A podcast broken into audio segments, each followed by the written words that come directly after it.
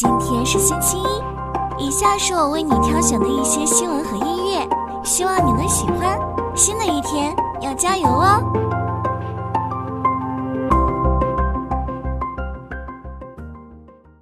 近期，中国各地接连出现花费十三万元即可购买奔驰的事件。自去年开始，中国成为奔驰全球销量增长的主要推动力。今年一至六月，奔驰全球销量达到一百零一点九二万辆，同比增长百分之五。中国市场销量为三十七点七二万辆，同比增长百分之六。然而，尽管销量增长，但奔驰的车价却持续下跌。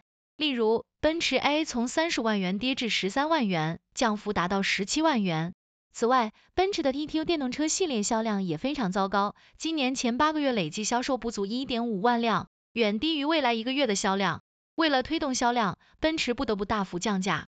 奔驰 EQE 的价格从之前的约五十万降至三十多万元，奔驰 EQC 更是暴降四十万元。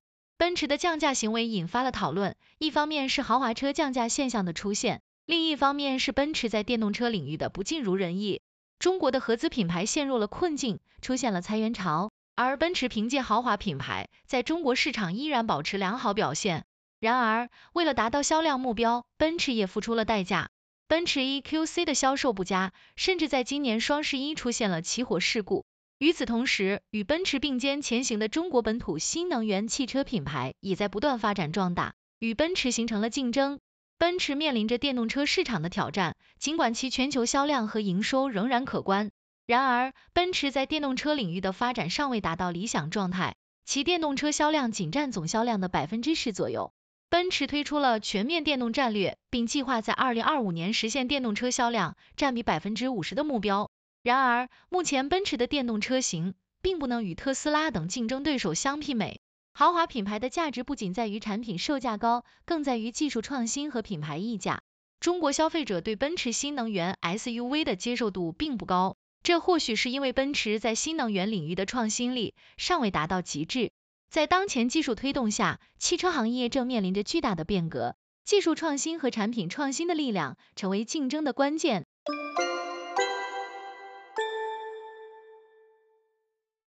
OpenAI 的人事闹剧进一步升级，奥特曼在推特上发了一张佩戴 OpenAI 访客证的自拍，并称这是他首次也是最后一次佩戴。然而，OpenAI 首席科学家 Seth Skyver 则在视频中告诉员工。奥特曼不会再担任 CEO，Twitch 联合创始人 Shear 将接任临时 CEO。奥特曼为了回归 OpenAI，施压董事会，最后与董事会回到谈判桌。据报道，奥特曼希望 OpenAI 转变为更传统的治理结构，由股东组成董事会，对公司业务进行表决。